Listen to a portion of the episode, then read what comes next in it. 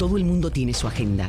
Políticos, empresarios, organizaciones e individuos. La nuestra, investigar, fiscalizar, incomodar, sacar a la luz lo que nos afecta o nos quieren ocultar. Estás en sintonía de Agenda Propia. Saludos y bienvenidos y bienvenidas una vez más a otra edición de Agenda Propia. Les saluda Damaris Suárez y como de costumbre les invito a acompañarme durante esta hora en el único programa en la radio puertorriqueña especializado en la investigación a fondo y en la fiscalización. Agenda Propia es un espacio semanal que producimos en el Centro de Periodismo Investigativo para discutir de manera crítica el quehacer noticioso, económico y social del país. Manténganse siempre informados sobre nuestras investigaciones buscando en nuestra página www.periodismoinvestigativo.com.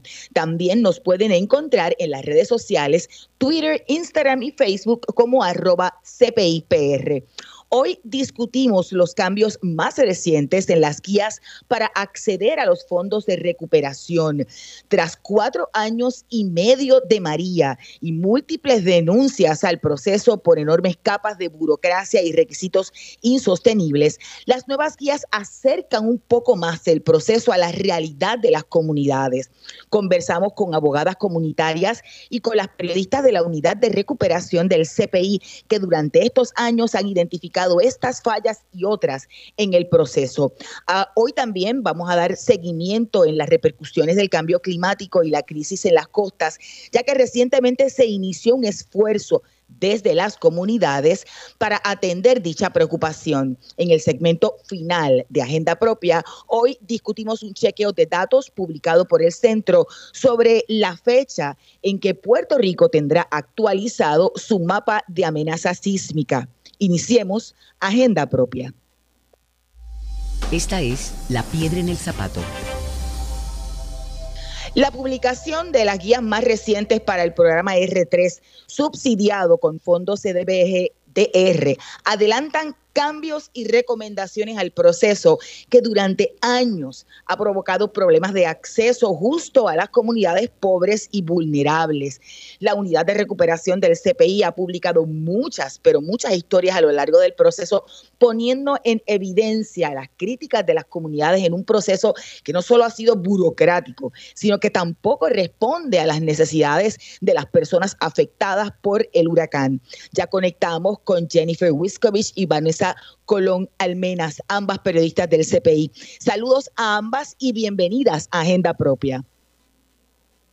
Saludos, eh, Damaris, y muchos saludos a nuestra audiencia en todo Puerto Rico, incluyendo Culebras y Vieques.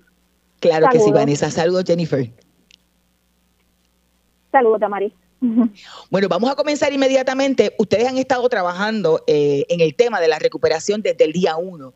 ¿Cuáles han sido las vivencias de las personas que han solicitado o las que han tratado de acceder a esta ayuda del programa de recuperación, reparación, reconstrucción y reubicación, el que le, decimos, ¿verdad? Por, por sus siglas R3. Sí, Damaris, para comenzar este verano puedo obviar el asunto de, del tiempo, ¿verdad? Del retraso y la lentitud que ha tenido este programa desde, ¿verdad? Desde que se creó para ayudar a las personas que tuvieron daños en sus hogares tras, el huracán María. Eh, el proceso ha sido, como te digo, sumamente lento, la gente ha estado desesperada, ¿verdad? Eso lo hemos podido palpar en, ¿verdad? en esas visitas que hemos hecho a estas comunidades la gente ha tenido que quedarse en sus casas, este, ¿verdad? Bajo condiciones eh, que no son las adecuadas, porque son casas que se vieron, se fueron, se vieron bien afectadas por, por María. Eh, incluso hay personas que han tenido que sacar de su propio dinero para reparar sus casas, porque esperando por el, ¿verdad? Por la ayuda de R3, pues se han querido mover para agilizar la situación, este, la que se encuentra de vivienda. Eh, ¿Verdad? Este, así que estas son algunas de las cosas que hemos visto. También desde el principio eh, vimos situaciones este, en lugares, ¿verdad? Que, zonas inundables en Puerto Rico, que se mencionaba que no, entonces allí no podían este, ser reubicados, ni tampoco se podía reparar. Perdóname, que no se podía reparar, sino que tenían que ser reubicados, debo decir, este, a otros lugares. Eh, han sido múltiples las situaciones que hemos visto Luego de esto vinieron los terremotos, ¿verdad? Esos terremotos agravaron la situación de vivienda de estas personas. y después la pandemia, que entonces la pandemia vimos un, ¿verdad? Que prácticamente el programa R3 eh, tuvo un tiempo eh, que no estuvo trabajando como debería, o sea, se vio afectado tanto la empleomanía, este, del, ¿verdad? Que, estuvo, que estaba a cargo del programa, este, según tenemos entendido por algunos documentos que hemos leído, este, ¿verdad? Este, Vanessa y yo, pero sí que en efecto, este, han sido ha sido mucho tiempo, un proceso muy lento y ha impactado directamente a la gente. Vanessa, realmente es que no sean, o sea, no, estaba temperado a nuestras realidades o, es una combinación de múltiples factores. Bueno, yo pienso que es de múltiples factores. Uno de los casos que siempre, ¿verdad?, salió a la luz pública era el eh, que, pues, que, las personas tenían que tener el título de la propiedad para poder entonces recibir los fondos. Eso fue tanto para FEMA como para el Departamento de la Vivienda. Y era pues obviamente pues era un, un, gran problema porque muchas personas aquí pues viven eh, pues viven llevan años viviendo pues porque la heredaron de la mamá del papá del tío todos viven en un mismo terreno. Y porque la realidad eh, que verdad eh, eh salió a la luz pública era que pues no realmente no, no, no se necesitaba eh, un título de, de la casa, ¿no? Tener un título de la propiedad para poder entonces recibir los fondos. Yo creo que también, además de, de, todo esto, hay un, hay datos importantes eh, con relación al departamento de la, de, la vivienda en Puerto Rico. Uno era que eh, tuvieron mucho problema con el personal. O sea, faltaba personal. Y no era solamente que faltara personal para trabajar con los fondos CDBGDR, era también que era faltaba personal capacitado para poder trabajar con estos fondos. Eh, esto también a mí me acuerda mucho, hace mucho, en, eso fue en, en las vistas de transición en el 2020, una, una discusión amigable que hubo entre el presidente del Comité de la Transición, que fue el, alcalde eh, Ramón Luis, y el entonces eh, Ramón Luis eh, Rivera, ¿no? Y el entonces ex secretario Luis Fernández Trinche, que hablaban de, que era en ese momento era el secretario, ¿verdad? De la vivienda, que hablaban de cuál era pues realmente eh, el promedio, el costo promedio de una casa de, de interés social. Y en ese momento, pues Ramón Luis de una forma, ¿verdad? Medio irónica mencionaba que pues con 150 mil pues se lograba, ¿no? Que él podía hacer muchas cosas. Eh, y en ese momento me acuerdo cuando Fernández Trinche le comenta que la realidad es que no se podía visualizar una casa de interés social como se visualizaba hace 10 años. Eh, Estoy hablando de noviembre del 2020. Luego, recientemente, en la, en la convención de la Asociación de Constructores de Puerto Rico, hubo varios, eh, bueno, ¿verdad? Banqueros, contratistas, eh, y desarrolladores que tenían cierto escepticismo, por decirlo de alguna manera, en solicitar préstamos de construcción para viviendas de interés social, porque, pues, dado que estos estos fondos son limitados, ¿no? Y tienen un límite de precio, pues el contratista o el, ¿verdad? El, el, el desarrollador no tiene ese control. Y eh, pues la realidad era que decían que un costo promedio de una casa de actualmente de interés social debería ser como de, de 173 mil dólares. Así me lo había comentado incluso el, contratista arquitecto este George Pavarini. Eh, y eso era también un punto neurálgico.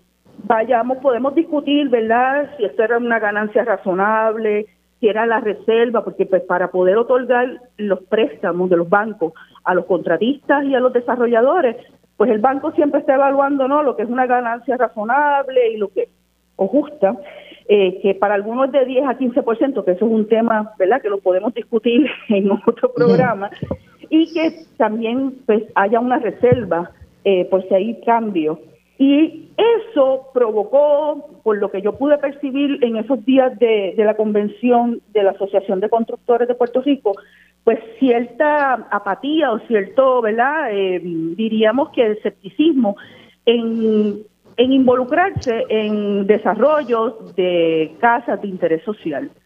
Eh, porque decían que, pues, obviamente el R3 tenía un límite, eh, el programa R3 tiene un límite para, para las casas, y eh, decían es que no es real. Tenemos que tomar en consideración lo que está pasando actualmente. Más allá de lo que pasó, lo que hemos pasado en las últimas dos semanas, los precios de los materiales de construcción han subido. Claro. O sea, la varilla, la madera, eh, el, mismo aluminio, o sea, eh, eso hay que ponerlo en la ecuación. Y eh, muchos de estos constructores, de, contratistas y desarrolladores, pues tenían que tomar en consideración a la hora de, de, verdad de, cotizar, que es un poco diferente a cómo se trabaja en FEMA, eh, que tienen pues unos procesos de escalé, de, costos, de, escalando los, los costos, ¿no? Eh, y yo me imagino que actualmente, pues, con, con lo que estamos viviendo eh, en, en, Ucrania, ¿no? Y, con Rusia, pues estos precios han subido y lo estamos viviendo todos y todas en el bolsillo, principalmente cuando vamos al puesto de gasolina. o sea, que mm, una de las cosas que, que también retrasó, ¿no? Que muchos constructores entraran o que se acelerara era ese esa apatía, ese escepticismo por, por querer, eh, ¿verdad? Por entrar en este tipo de construcción. ¿Aló? Vamos a la cita directa. Estaba esperando el bumper. Vanessa y Jennifer se nos une a la discusión la licenciada Ariadna Godro, fundadora y directora ejecutiva de Ayuda Legal Puerto Rico. Eh, buenas tardes, bienvenida a Agenda Propia antes que todo. Saludos. Buenas tardes, buenas tardes y siempre agradecida eh, por el espacio aquí en Radio Isla hablemos un poco a fondo de estos cambios en, en la guía y conversaba con las compañeras que han dado seguimiento y han, eh, ¿verdad? han estado trabajando mano a mano desde el proceso de recuperación con muchas de las comunidades y de los afectados que precisamente planteaban asuntos que ahora se han atemperado en la guía. Sí, eh, como, como sabes tú y sabes el resto de Puerto Rico, el proceso de recuperación sigue a cuenta gotas, lo que nos hace indispensable continuar eh, exigiendo y requiriendo que la recuperación llegue a donde tiene que llegar y con ella todos estos miles de millones en fondos de recuperación. Eh, desde Ayuda Legal Puerto Rico estamos celebrando que eh, para eh, ahora, la semana pasada, se aprobaron nuevos cambios a las guías de recuperación, a las guías del programa para reparar y reconstruir vivienda y, y entre ellos cambios que nos parecen bien significativos, entre ellos Tú sabes que eh, miles de familias sin título formal han sido discriminadas y han sido dejadas afuera del, proceso de recuperación y ya finalmente en esta guía el departamento está diciendo que va a reconocer el interés propietario, lo que significa o debe significar no pedirle a la gente un un, documento legal específico, no exigir una escritura, no exigir que esté en el registro de la propiedad, para que las familias finalmente logren ese paso tan importante que es el dinero para reparar su casa o poder relocalizarse eh, finalmente. Eh, y logramos también eh, finalmente que se garantizara que las personas que viven en espacios inundables puedan reconstruir o reubicarse eh, en sus casas siempre y cuando ¿verdad? las condiciones sean seguras, pero antes teníamos una prohibición a rajatabla que era la única similar en los Estados Unidos, eh, no había nada como esa y que significaba que miles y miles de familias, zonas inundables, oigan que es una gran cantidad de personas alrededor de Puerto Rico, eh, tenían que salir de donde están o quedarse sin ayuda. Así que estas dos cosas, entre tantas otras, las vemos como victorias bien importantes en el proceso de recuperación. Eh, Saludos, eh, Vanessa Colón por acá. Saludos, ¿cómo estás? Saludos, Vanessa, qué bueno escuchar. eh, ¿De cuántas eh, personas o cuántos solicitantes eh, usted cree que se están impactando ahora con este cambio, principalmente con el cambio de, de, de, la, del, de no tener ¿verdad? ya el título para poder recibir estos fondos? Mira, según el propio departamento, los estimados son que la mitad de Puerto Rico o la mitad de la gente que vive aquí no tiene un título formal. No tenemos el dato específico de cuánta gente se estaría beneficiando, pero sí te puedo decir que ahora mismo hay 7.874 solicitantes, 7.874 familias eh, que han estado, ¿verdad?, siendo referidas a un programa para tratar de resolver su título y algunas de ellas, sobre todo las que se quieren relocalizar, porque tienen que relocalizarse, han estado en un limbo porque la posición del departamento ha sido no mover eh, esas solicitudes que llevan años ahí presentadas hasta que se logre verdad el, registro de el, registro del título en el registro de la propiedad. Y quien nos escucha saben que eso es un proceso que puede tomar meses y años y mientras tanto la gente detenida así que este cambio esta enmienda estaría ayudando a esas 7.874 familias eh, y también abriendo camino Vanessa para futuros desastres donde ya el departamento entienda que si sigue discriminando a la familia sin título los programas no se van a mover Licenciada, eh, Jennifer por acá, que tengo una preguntita. ¿Es, ¿Se conoce cuántas personas han sido reubicadas al momento? Eh, mira, reubicados, eso es parte de la tragedia. Eh, se han dado se han dado 874 vouchers de reubicación. Eso significa que darle a alguien, ¿verdad?, ese voucher para que consiga otra casa.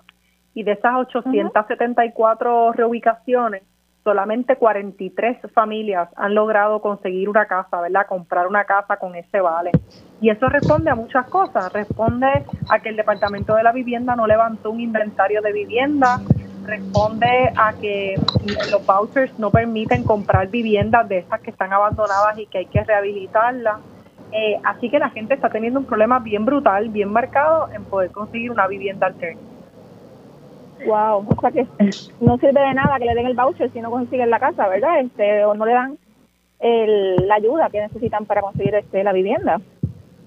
Sí, sí, el, el hecho de que hablemos solamente de un, de un casi 4 o 5% de las personas que logran conseguir una casa en estos momentos es, trágico.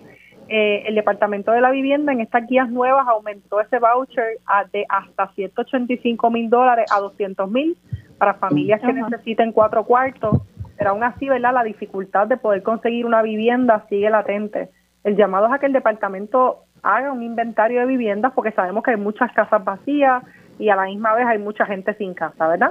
Eh, así que ponemos esa, ese llamado al departamento para que se siga moviendo, para que la gente finalmente logre recuperarse. Estamos a menos de cuatro meses de una nueva temporada.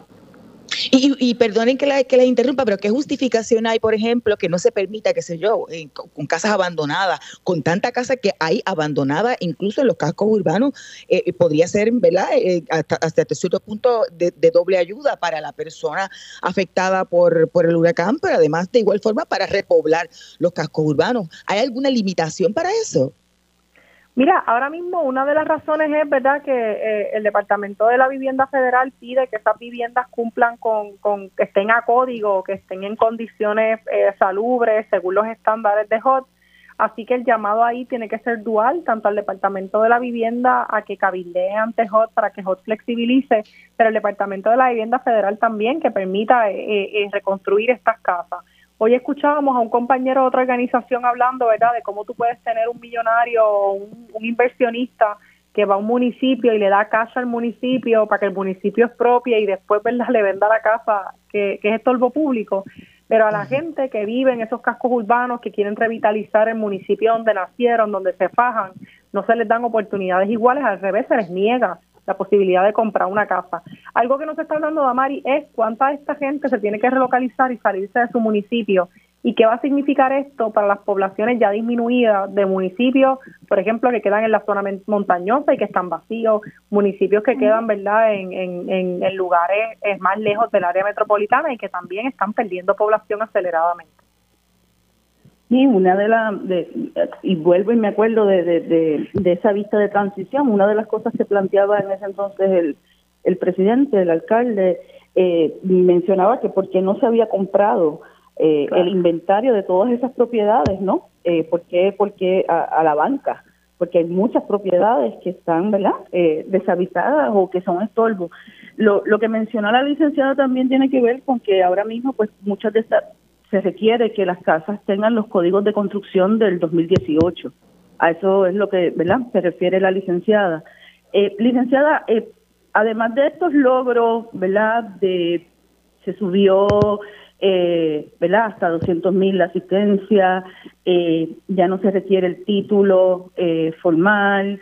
Eh, ¿qué, qué, ¿Qué falta en la agenda falta, falta un montón en la agenda, Falta, sobre todo que, estos programas se traduzcan en, cambios reales y en que la gente literalmente pueda disfrutar este de, de, la asistencia.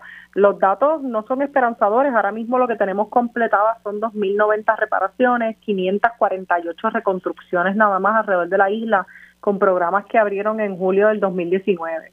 Así que sigue siendo a cuentagotas entre las cosas que sí estamos pidiendo, por ejemplo, es eh, eso que tiene que ver con lo que acabas de decir, ese análisis, ese estudio de, de qué va a pasar con los municipios que se quedan despoblados, qué pasa con esos tejidos comunitarios que se van perdiendo. Queremos saber qué va a pasar con las acciones de recobro. El mismo departamento no ha decidido eh, realmente, ¿verdad? Está estado para adelante y para atrás con la política de titularidad y las guías dicen que eh, en aquellos casos en que no se logre probar titularidad a satisfacción del departamento, con los años podría haber una acción de recobro. Así que queda, queda camino por recorrer, pero sobre todo que el dinero llegue a donde tiene que llegar y como aquí Vanessa Damaris, como siempre hemos pedido, hay que monitorear y auditar esas compañías que están detrás del proceso de recuperación, eh, porque si queremos que se rinda cuenta, si queremos establecer un plan para el futuro, necesitamos saber eh, eh, cómo, están, cómo están trabajando, ¿verdad? a usted hace una evaluación cada seis meses su patrono eh, por qué el Estado no está haciendo una evaluación también de estas compañías que tanto dinero se les está depositando. ¿Usted ha visto algún cambio en comparación con la administración de, de Luis Fernández Trinchet y del, ingeniero eh, Gil eh, con relación ahora con, con la, ¿verdad? Quien está al mando ahora es William Rodríguez. Eh, ¿Cómo ha sido la dinámica con, con ustedes principalmente? Mira, yo sí te tengo que decir, y esto, ¿verdad? No, en términos del el secretario en todo momento siempre ha sido muy, muy respetuoso y muy, muy amable con, con nosotras. Sí te tengo que decir que bajo la administración de Pedro Pierluisi hemos visto un mayor cierre al proceso de abogacía en el proceso de recuperación, eh, incluso tanto con, con Gil Enseñat como con, con con Fernández Trinchet, la apertura era mayor, mayor apertura, mayor, mayor apertura a reuniones. Esto no es así en esta administración, nos preocupa muchísimo. No por el secretario, porque nos parece de nuevo que el secretario es una persona muy amable, muy respetuosa, muy, muy dada, pero sí la administración eh, y con ella el propio departamento de, la vivienda han demostrado eh, mayor resistencia. Y lamentablemente pues hemos tenido que hacer lo que tenemos que hacer, que es acudir a donde HUD, que es presentar querellas, que es utilizar las herramientas legales para lograr cosas que a veces son sencillas. Nada de estas cosas que están haciéndose hoy, poniéndose en una guía, son cosas nuevas que se le ocurrió al departamento.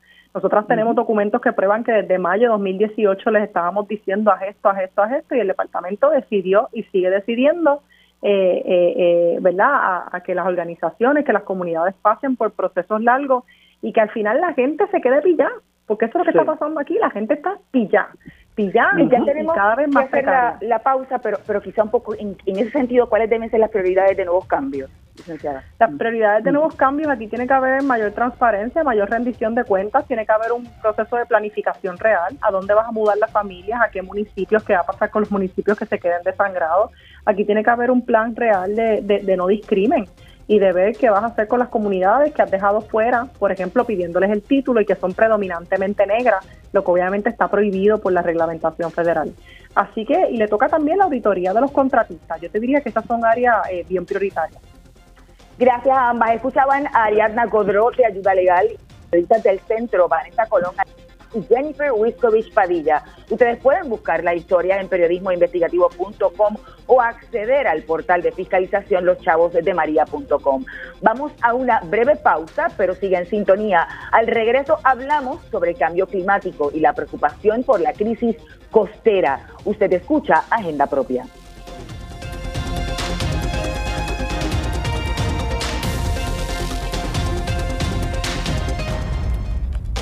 Agenda Propia regresa en breve.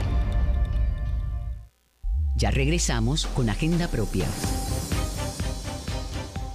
Y estamos de regreso en Agenda Propia, el programa producido por el Centro de Periodismo Investigativo. Yo soy Tamari Suárez y como siempre les recuerdo buscar nuestras historias en periodismoinvestigativo.com, en las redes sociales del centro, así como en el portal de fiscalización loschavosdemaria.com.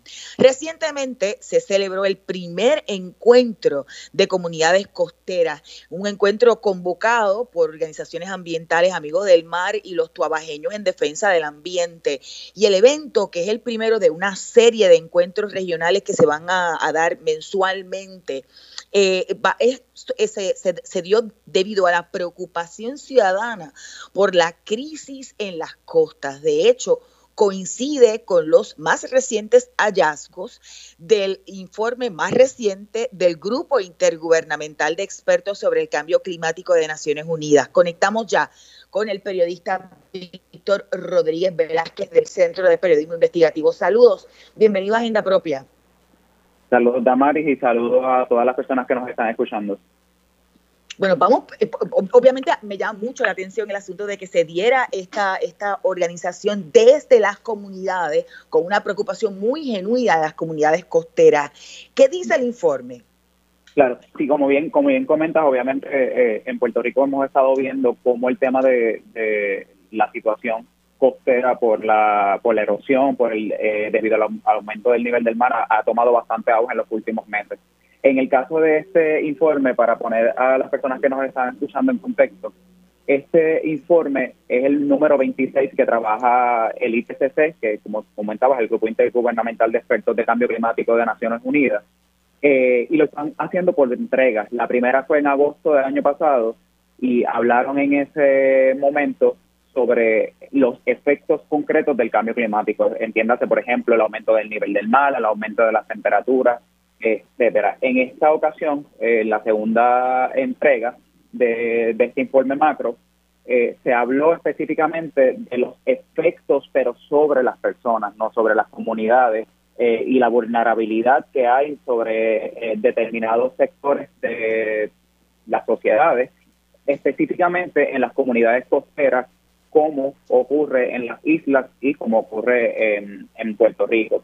Eh, de alguna manera, pues entre toda la maga de gama de hallazgos de este informe, eh, resulta bien importante pues que habla específicamente de cómo ya los efectos están teniendo implicaciones concretas en, eh, en, sobre miles de millones de personas en todo el mundo. Por ejemplo, pues obviamente sabemos que a través de, o debido de, de a las sequías, eh, y estos tiempos amplios de escasez de precipitación y de lluvia, pues eh, mucha tierra agrícola está afectando y pues por ende eh, los cultivos se están limitando. Entonces, pues ya vemos también cómo, cómo hay un efecto concreto en términos de, de pues, que no existe necesariamente pues cultivo para compensar tanta demanda de, de alimentos a, a nivel global.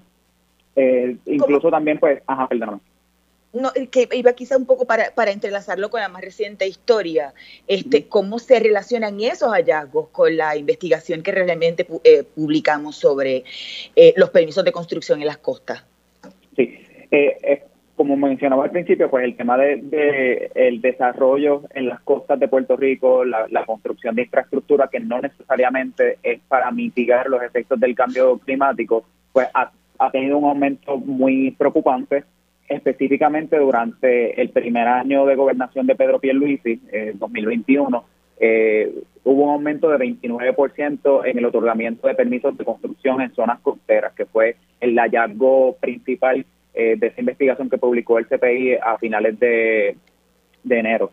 Eh, y entonces cuando lo comparamos y cruzamos e, esa realidad que se está viviendo en Puerto Rico con los hallazgos que muestra este informe, pues ah, principalmente el informe apunta a que las comunidades costeras específicamente son, se van a seguir viendo afectando debido al aumento del nivel del mar. De hecho, eh, ya hay estimados eh, de este grupo que indican que para el año 2050, y esto es algo que, que cito del informe, eh, se puede ver incluso un aumento que puede variar entre 18 a 24 centímetros de aumento adicional a, eh, el mar en el mundo. Obviamente, pues sabemos que los territorios más pequeños, como las islas, como Puerto Rico, pues pueden verse afectados por, eh, por, esa realidad. Otro de los, de, los, de los hallazgos que también de alguna manera están o se relacionan con lo que nosotros encontramos en esta investigación eh, publicada en enero es que el, el grupo identifica que los avances en términos del impacto, los impactos sociales debido al cambio climático en materia de adaptación son dispares. O sea que obviamente pues las brechas eh, entre las personas que tienen mayor poder económico para poder adaptarse a estas realidades, eh, pues tienen muchas más ventajas que otras poblaciones eh, que no necesariamente pueden asumir cierto, pues, sí, cierto control para poder este, adaptarse ante estas nuevas realidades climáticas. Y esto fue un elemento que también vimos en en el reportaje que publicamos acá en el CPI, donde comunidades, por ejemplo, de Dorado y de, de, urbanizaciones de alto eh, poder económico en Dorado, pues ya están impulsando sus propios proyectos. Lo mismo vimos en Palmas del Mar en, en Humacao, pero contrarrestaba con comunidades como, por ejemplo, eh, que vimos en Mayagüez, son comunidades de bajos recursos, que llevan años tratando de buscar medidas para mitigar la entrada del mar y las inundación y las inundaciones debido por la entrada de, del mar, ¿no? Entonces, así, así por, el estilo son algunos de los datos que vemos que, que, que se hacen relevantes con relación a la situación en Puerto Rico. Víctor, con nosotros ya se encuentra conectado a través de la línea telefónica el profesor Rafael Méndez Tejeda, que como ustedes saben es catedrático del Departamento de Ciencias Naturales de la UPR y es parte del Comité de Expertos y Asesores sobre Cambio Climático. Profesor, buenas tardes y bienvenido a Agenda Propia. Buenas tardes gracias por la invitación. Yo, eh, Víctor estaba compartiendo parte de los hallazgos de este último informe del, Grupo Intergubernamental de Expertos de Cambio Climático de las Naciones Unidas. Yo quisiera un poco, y le paso el batón a, Víctor, una reacción suya a que hay una preocupación tan, tan fuerte eh, y tan, y tan contundente en las comunidades como para que eh, se hayan decidido reunir para organizarse y combatir, hacer algún esfuerzo comunitario en, eh, por la crisis de, la, de las costas. ¿Qué le parece? Bueno, este, nosotros tenemos como encomienda, yo como profesor, eh, y en este caso soy miembro del Comité de Cambio Climático, eh, nosotros tenemos como encomienda hacer un plan de mitigación, adaptación y resiliencia al cambio climático. Lo que nosotros habíamos sometido inicialmente al gobierno son unos cursos de acción que el gobernador nos había solicitado y sometimos 103 cursos de acción, de los cuales el gobernador había aprobado 87 y, los 16 restantes estaban eh, eh, siendo evaluados por las agencias concernidas en, en cada uno de ellos. La preocupación que tienen la, las comunidades es una preocupación genuina porque hemos venido, hemos visto que ha, ha visto un deterioro de las costas, este, sobre todo en las últimas dos décadas, y obviamente pues hay que tomar acción sobre ello. Nosotros como Comité de Cambio Climático, al hacer el plan en el cual estamos trabajando, vamos a tener unas vistas públicas sobre un bosquejo del plan de cambio climático en donde están incluidas las costas y además tendremos vistas públicas del plan. De manera que el plan de, adaptación, mitigación y resiliencia al cambio climático eh, será un plan eh, participativo con todas las comunidades. Eh, por lo tanto, las comunidades tendrán la oportunidad de exponer sus puntos de vista y todo el mundo pues debe tener una participar en esta discusión que debe ser una discusión amplia. Saludos, eh, pues, saludos profesor Víctor Rodríguez por acá. Eh, aprovecho pues, ya que está hablando de, este informe que, que, que, tiene encargado eh, el comité. Eh, entiende que de alguna manera este informe que ustedes están eh, elaborando podría pasar por alguna alguna serie de modificaciones a la luz de estos datos publicados la semana pasada por el, el comité del panel de intergubernamental de expertos de Naciones Unidas. Bueno, el trabajo que nosotros estamos haciendo es un comité, es un, un documento vivo en el cual sí va a recibir todos los cambios eh, que sean necesarios antes de ser presentado porque es un documento vivo, no hay nada escrito en piedra. Por lo tanto, toda eh, ciencia que esté saliendo, de manera que el trabajo se va a hacer con la mejor ciencia posible, y toda ciencia, todo todo dato científico que se puede que pueda salir de aquí a allá se tratará de incluir en el plan. De manera que eh, como hacemos ciencia, la ciencia no no está escrita en piedra y, el, y el documento es un documento vivo, repito, que va a cambiar eh, en la medida que surjan eh, eh, que surja una este digamos eh, sugerencia de las comunidades de los grupos comunitarios de los grupos científicos y de todos los que participan en esta isla. Se mantienen las mismas proyecciones de publicación o ha habido algún cambio eh, de la última vez que hablamos acá bueno, las proyecciones de publicación de ese de ese plan, nosotros esperamos tenerlo listo para el verano del 2023. No, porque originalmente se pensaba cuando la legislatura apruebe esta ley que iba a ser en un año. En un año era imposible porque primero no teníamos presupuesto, luego después de un año de haber peleado bastante para conseguir el presupuesto, estamos todavía bregando con la burocracia gubernamental para poder contratar técnicos que nos ayuden porque aunque el comité honore eh, los técnicos que van a, trabajar y que nos van a ayudar en las distintas áreas que impacta el cambio climático, pues necesitan tener un salario y esa gente pues hay que, contratarlo. Y ha sido un poco difícil hacer esas contrataciones por las burocracias gubernamentales. Pero estamos trabajando en ello, estamos bastante avanzados y estamos progresando. Tenemos que breve pausa. Les voy a pedir tanto al periodista del Centro de Periodismo Investigativo Víctor Rodríguez como al profesor Rafael Méndez Tejeda que se queden unos minutitos adicionales para continuar con otras preguntas sobre el cambio climático y la crisis de las costas en Puerto Rico con ambos luego de la pausa. Usted escucha Agenda Propia. Agenda Propia regresa en breve. Ya regresamos con Agenda Propia. Y ya de regreso en Agenda Propia, el programa producido por el Centro de Periodismo Investigativo. Les saluda Damari Suárez y les recuerdo siempre buscar nuestras historias en periodismoinvestigativo.com, en las redes sociales del centro y en nuestro portal loschavosdemaria.com. Continuamos conversando el colega periodista del CPI, Víctor Rodríguez, con el profesor Rafael Méndez Tejeda, catedrático del Departamento de Ciencias Naturales de la UPR y parte del Comité de Expertos y Asesores sobre Cambio Climático. Víctor. Sí, sí, saludos, profesor, nuevamente. En la intervención anterior, eh, junto con Damaris, hablábamos de que en este eh, informe del el IPCC, que es un experto de, eh, sobre el cambio climático de las Naciones Unidas, eh, había muchos puntos que se correlacionaban con la realidad de Puerto Rico, sobre todo eh, a partir de una investigación que publicamos recientemente en el CPI, eh, que mostraba que ha habido una, se ha acelerado el otorgamiento de permisos de construcción en las costas de Puerto Rico. Eh, como parte del comité, quería preguntarles si a raíz de esa publicación el gobernador se ha comunicado con ustedes, los integrantes, para hablar sobre este asunto.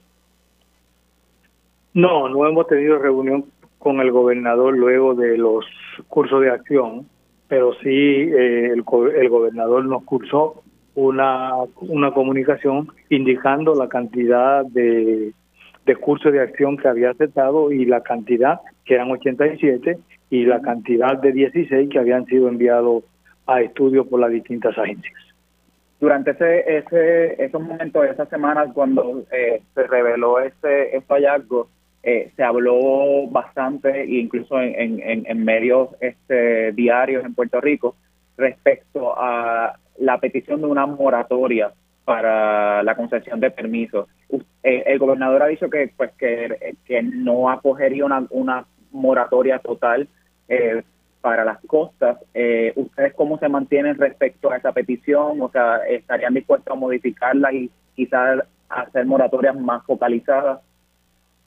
No, en primer lugar, en primer lugar nosotros no, no hicimos una moratoria total, como se dice. Nosotros sugerimos al gobernador, porque lo que nos pidió son cursos de acción, y le sugerimos una moratoria por tres años, y esa moratoria eh, estaba condicionada a que se podían hacer bajo ciertos parámetros algunas cosas como eh, la, la, eh, la concesión de marinas, eh, muelles, algunos trabajos que se podían hacer en las costas. No era una moratoria en absoluto y, la, y también estaba condicionada a que luego de tres años, eh, al finalizar esta moratoria, se creara una ley de costa. No era sencillamente eh, una moratoria por detener el progreso o el progreso del país. No, no es una moratoria por moratoria. Y hablábamos de tres años. De manera que lo que nosotros estábamos haciendo eran unas sugerencias al gobernador que él no había solicitado. Cuando esto esté en el plan de trabajo, si se llega a ver una sugerencia de este tipo que sea aprobada en el plan de trabajo que se va a someter a las distintas eh, a los distintos niveles Cámara y Senado y luego aprobada por el gobernador, entonces ya el gobernador en este caso tendría que actuar sobre ella. Pero eso no es el caso. Lo que nosotros hemos hecho sencillamente son unas sugerencias que le hicimos al gobernador y él eh, nosotros desde el punto de vista hicimos la sugerencia desde el punto de vista científico y él desde el punto de vista político pues trabajará con esas sugerencias. Y a raíz de, los datos que, publicamos acá en el CPI con relación a que realmente se ve un aumento bastante amplio en términos de la concesión de permisos, este, esa perspectiva de ustedes en términos de, cómo sería la moratoria que ustedes recomendarían no cambia. Es que nosotros, en el caso de la concesión de permisos, nosotros en la sugerencia de los cursos de acción, no solamente nos limitamos a la concesión de permisos, sino que también dentro de los cursos de acción indicamos algunas estructuras que son estructuras, vitales para el país, como son eh, plan de energía, plantas de energía eléctrica, como son centros de, eh, de cuando tengamos, por ejemplo, el anuncio de un huracán en donde una persona vaya a un refugio, todos esos centros también estaban dentro de lo que nosotros habíamos indicado en los cursos de acción que deberían tomarse una unas medidas con ellos. Pero vuelvo y repito, son sugerencias no son, no es el plan, porque me parece que al inicio ha habido una confusión de que este es el plan. El plan vendrá y esperamos que esté para el 2023, verano. Eh, y cuando eso se haya, eh, haya salido, que haya sido ya consensuado con la comunidad y con todo el que quiera participar, y luego vaya a Cámara y Senado, y luego aprobado por el gobernador, será entonces la hoja de ruta con la cual el gobierno que esté trabajará eh, con ese documento. Gracias a ambos. Escuchaban al profesor y catedrático del Departamento de Ciencias Naturales de la UPR en Carolina, parte del Comité de Expertos y de Asesores sobre Cambio Climático, Rafael Méndez Tejeda, y al periodista del CPI en el cambio climático y todos estos temas ambientales, Víctor Rodríguez. Paramos en el semáforo de la transparencia y para finalizar este segmento y esta edición de Agenda Propia, Rafael Díaz Torres, otro de los periodistas del centro, se dio a la tarea de verificar una expresión de la comisionada residente en Washington, Jennifer González, sobre la actualización del mapa de amenaza sísmica de Puerto Rico. La funcionaria había dicho que estaría listo en el 2024. Saludos, Rafael, bienvenido a Agenda Propia. Saludos, Damaris, y a toda la audiencia de Agenda Propia. Además de explicarnos qué fue lo que dijo la comisionada, háblanos un poco y explícanos de qué, es este mapa eh, que hace referencia en el chequeo. Sí, eh, este, este modelo, eh, lo que le llaman el mapa de amenaza sísmica, es lo que usan diferentes territorios, países, para identificar cuáles son esas fallas geológicas que de alguna manera u otra pudieran eh, representar, eh, como mismo la palabra dice, amenaza de terremotos, de actividad sísmica, de secuencias eh, sísmicas. En el caso de Puerto Rico e Islas Vírgenes, las Islas Vírgenes de los Estados Unidos, ese mapa de amenaza sísmica no se actualiza desde el año 2003. ¿Qué quiere decir eso? Que los eventos recientes, la secuencia sísmica que tuvimos durante el 2020 que se asocia principalmente con la falla de Punta Montalva al sur de Puerto Rico, todavía no está eh, contemplada en ese mapa de amenaza sísmica. ¿Cuál es la importancia de este documento o una de sus eh, principales importancias? Que más allá de la preparación para eventos sísmicos, este es el documento que se utiliza, que es como un anejo para eh, el código de construcción en Puerto Rico. En la medida que no se reconozca la presencia de ciertas fallas, pues en Puerto Rico no se va a construir eh, en preparación o teniendo conciencia de esas fallas. Una falla como la de Punta Montalva, que ciertamente eh, ha sido estudiada ya por algunas décadas por académicos en el recinto de Mayagüez de la Universidad de Puerto Rico, todavía no forma parte de ese documento, o mejor dicho, de ese modelo cartográfico, porque no ha sido reconocida por el sistema o por el Servicio Geológico de los Estados Unidos. Puerto Rico, por su condición eh, política, por su situación colonial, no puede tomar la decisión de cuáles son las fallas. Eh, tiene que ser el Servicio Geológico que luego de que los investigadores en Puerto Rico eh, logren con el equipo y con publicaciones y amplia investigación probar que una falla existe, que es ahí que el Servicio Geológico de los Estados Unidos dice, está bien, esta falla la reconocemos, por lo tanto, como gobierno federal aprobamos que eh, sea incluida en el mapa de amenaza sísmica para Puerto Rico y las Islas Vírgenes. Y esa actualización, como dije, no ocurre desde el 2003. Ok, y o sea que no puede ser el gobierno de Puerto Rico, está en manos del gobierno federal. ¿Qué fue lo que entonces planteó la comisionada residente y si en efecto eh, el veredicto de, esa, de esa aseveración o expresión que hizo sobre la actualización del mapa? Claro, eh, el pasado mes de julio, la oficina de la comisionada residente en Washington, Jennifer González, publicó o divulgó un comunicado de prensa que decía así, o su titular era, avanza enmienda de Jennifer González para financiar programas que mitigaría el impacto de terremotos en la isla. Eh, básicamente, la gestión que estaban resaltando en este documento oficial, en este comunicado, es que una enmienda de la comisionada residente fue aprobada eh, o fue recibió el visto bueno de parte del Comité de Reglas de la Cámara de Representantes. Esa enmienda, básicamente, lo que estipulaba es que al presupuesto del año fiscal 2022 se iban a añadir 650 mil dólares que iban a ser dirigidos al Servicio Geológico de los Estados Unidos para que pudiera actualizar el mapa de Puerto Rico e Islas Vírgenes y que si esa enmienda lograba eh, mantenerse, iba a ser para el año 2024, es decir, en dos años, que se iba finalmente a lograr lo que no hemos tenido desde 2003, que es la actualización del mapa de amenaza sísmica. Sin embargo, yo tuve unas conversaciones con eh, profesores de, la Universidad de Puerto Rico en Mayagüez, incluyendo profesores que trabajan en la red sísmica de, Puerto Rico, y me indicaron que realmente eh, al paso que se va y con la falta de equipo e investigadores dentro de la UPR, que realmente son quienes hacen la investigación, hacen el trabajo de campo, probablemente esa actualización no iba a estar lista hasta el 2026. Es ahí que yo entonces eh, contacto a la oficina de la comisionada residente Jennifer González y le pregunto cuán realista era esa promesa de que el mapa iba a estar para el 2024. Y ahí ella me dice, bueno, quiero aclarar que esta enmienda se aprobó en el comité de reglas, en aquel entonces esperaba por la aprobación de la Cámara de Representantes, ya eso se logró, pero todavía el Congreso Senado y Cámara todavía no han llegado a un acuerdo al día de hoy sobre eh, cuál va a ser el presupuesto para el año fiscal 2022. Eso es lo primero. El de hecho, el pasado mes, la comisionada González envió una carta eh, al Comité de Asignaciones del Senado pidiendo que por favor eh, mantengan esa enmienda, mantengan esos 650 mil para el servicio geológico. Eso es lo primero.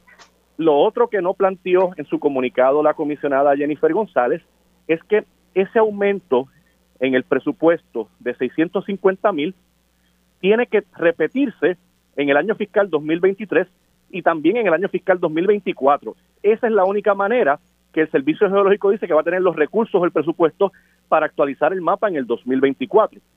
Y en tercer lugar, aunque se le dé ese dinero para que el Servicio Geológico eh, pueda actualizar el mapa o hacer un nuevo modelo cartográfico, si no se le dan los recursos y el equipo a la red sísmica de Puerto Rico en la UPR de Mayagüez, no vas a tener las personas que van a estar en el campo para lograr identificar las fallas nuevas. Rafa, entonces, ¿cuál es el veredicto? ¿Es viable esa fecha y esa expresión que hiciera la eh, comisionada residente? El veredicto es insostenible porque fue una promesa eh, que básicamente la hizo sin tomar en consideración todas las negociaciones, que eso depende de que el Congreso llegue a unos acuerdos y bien importante que los investigadores de la Universidad de Puerto Rico tengan los recursos y el equipo para poderle probar al Servicio Geológico de Estados Unidos que hay unas fallas que deben incluirse en el nuevo mapa de amenaza sísmica. Gracias, Rafael. Rafael René Díaz Torres, periodista del Centro de Periodismo Investigativo. Ustedes pueden leer el chequeo de datos en periodismoinvestigativo.com.